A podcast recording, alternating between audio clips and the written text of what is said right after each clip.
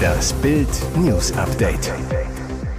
Es ist Sonntag, der 5. März und das sind die Bild meldungen Gut gemeint, aber nicht gut gemacht. Deshalb sind die Energiepreisbremsen Murks. EU-Regeln sind für die Tonne. Biomüll fährt jetzt Karussell. Deutschland hat wieder einen Schwergewichts-Europameister. K.O.-Wahnsinn unseres Megaboxers Kamayel.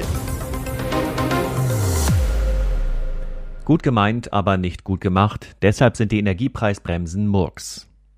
Es sind Briefe, auf die Millionen Deutsche gewartet haben. Seit Mittwoch gelten die Preisbremsen für Strom und Gas, die die Bürger bei den gestiegenen Energiekosten entlasten sollen. Doch jetzt ist die Ernüchterung groß. In den Schreiben der Stromversorger stehen bei vielen Kunden mickrige Beträge. Die monatliche Abschlagszahlung, die zuvor oft krass erhöht wurde, sind gerade mal um einen oder zwei Euro. Dabei war das Versprechen groß. Kanzler Olaf Scholz kündigte Ende September den Doppelwumms an, der dazu beitragen sollte, dass jetzt schnell zügig die Preise für Energie sinken. Jetzt, fünf Monate später, werden die Stromkunden um den Wert einer Kugel Eis entlastet. Die Wirtschaftsweise Veronika Grimm hat die Bremsen als Chefin der Gaskommission selbst verhandelt und beklagt in Bild am Sonntag, es wird nicht vollständig entlastet, was natürlich zu Überraschungen führen kann. Sie nennt die größten Schwachstellen. Die Preisbremsen kommen viel zu spät und wirken kaum. Die Bremsenbürokratie kostet Millionen und für die Wirtschaft gibt es zu wenig Hilfe. Die Ersparnis durch die Bremsen ist also überschaubar, deutlich größer wird sie durch einen Anbieterwechsel. EU-Regeln sind für die Tonne, Biomüll fährt jetzt Karussell. Was für ein Müll. Zwischen der deutschen Gemeinde Amzell und dem österreichischen Lustenau in Vorarlberg fahren jedes Jahr hunderte Lkw voller Bioabfall hin und her. Konkret geht es um 10.000 Tonnen Biomüll, die nach Österreich gebracht werden. Das macht 800 Fahrten pro Jahr, jeweils 100 Kilometer hin und zurück. Nach Bild am Sonntag Berechnungen werden allein dadurch etwa 28.000 Liter Diesel verbraucht und 74 Tonnen CO2 ausgestoßen.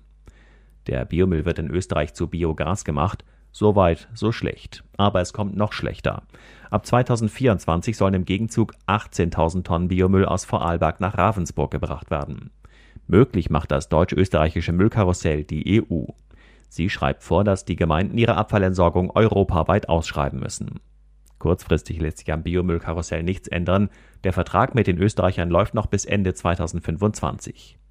Immerhin, der Kreis Ravensburg gelobt Besserung. Es soll geprüft werden, ob ein Austausch der Bioabfallmengen zwischen den beauftragten Firmen erfolgen kann, um unnötige Transporte zu vermeiden. Doch das ist nicht so leicht. In Österreich gelten andere Müllregeln. Dort kann Biomüll auch in Säcken entsorgt werden, in Deutschland nur in der Tonne. Biomüll ist darum nicht gleich Biomüll.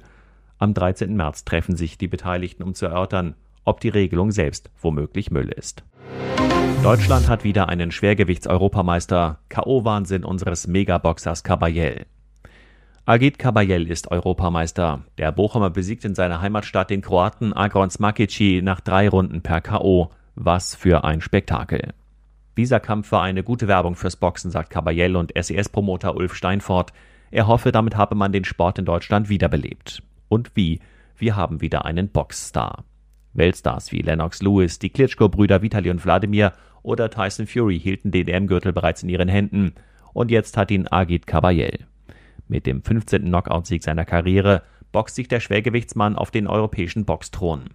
Über 3000 Fans im Bochumer Ruhrkongress treiben den Lokalmatador mit Agit Agit Sprechchören an. Caballel dreht allerdings erst nach einem Schlaghagel von Smakici so richtig auf. In Runde 2 zündet der Kroate den Megaturbo, bringt Caballel zu Boden. Da ist der Kampf schon fast vorbei, aber unser Boxstar fängt sich und schaltet zum Ende des Durchgangs in den Killer-Modus. Smakici hat sein Pulver nach dieser kräftezehrenden Runde verschossen. Caballel geht nach vorne und schlägt den Kroaten K.O. Was für ein Knaller. Caballel nach dem EMQ, das war auch ein Statement an alle kommenden Gegner. Die können sich warm anziehen. Jetzt greifen wir die Weltmeisterschaft an. Dortmund-Rätsel. Was passierte bloß in diesen BVB-Nächten? Wussten Sie, dass der Bayern-Dusel einen eigenen Wikipedia-Eintrag hat? Ein in Deutschland verbreiteter Fußballmythos seit den 70er Jahren. Hiermit beantrage ich beim Online-Lexikon den Dortmund-Dusel als zusätzlichen Neueintrag. Denn bei den zehn Pflichtspielsiegen in Folge war Dusel dabei, wie beim 2 zu 1 gegen Leipzig. Und genau so wird man Meister.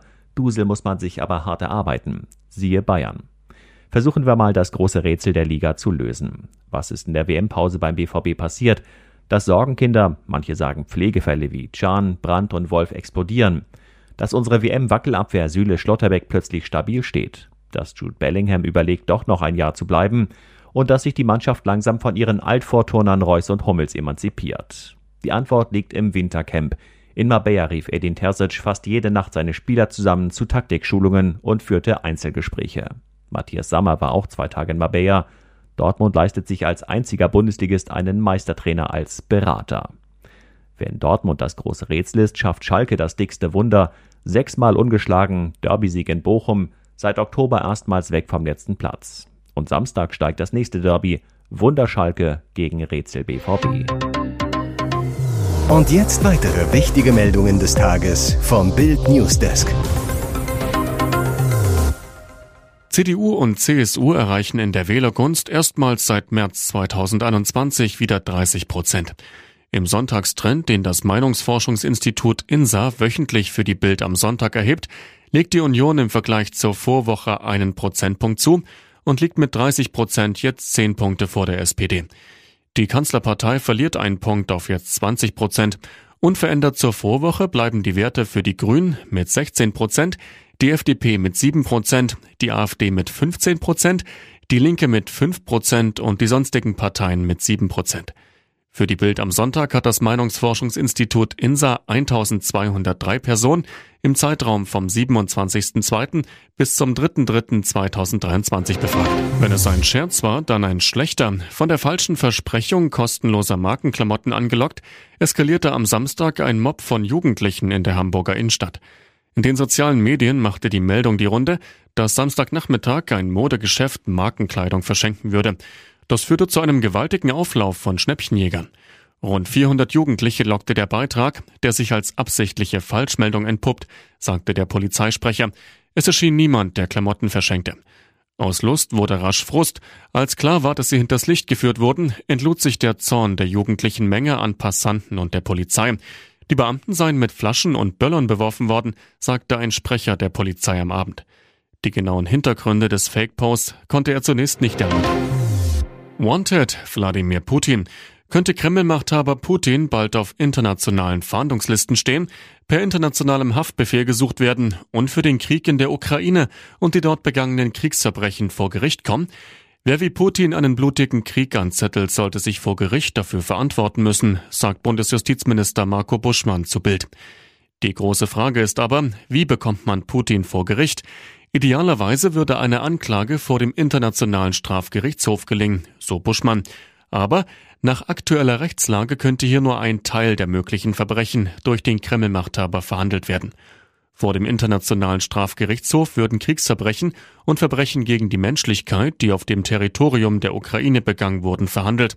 Darunter fallen die Angriffe gegen die ukrainische Zivilbevölkerung, beispielsweise die Bombardierung von Krankenhäusern, erklärt Professor Christoph Safferling, Direktor der Internationalen Akademie Nürnberger Prinzipien. Der Experte für internationales Strafrecht betont, vom einfachen Soldaten, der die Taten begangen hat, über den Vorgesetzten, der von den Taten wusste und nichts unternommen hat, bis zu demjenigen, der die Befehle gegeben hat, jeder kann auf der Anklagebank landen, bis hin zum Kreml. Heißt, auch Putin selbst. Vor knapp drei Monaten wurde Boris Becker aus der Haft entlassen und macht seither das, was er am besten kann. Er kommentiert Tennisturniere und er nimmt sich selbst auf die Schippe.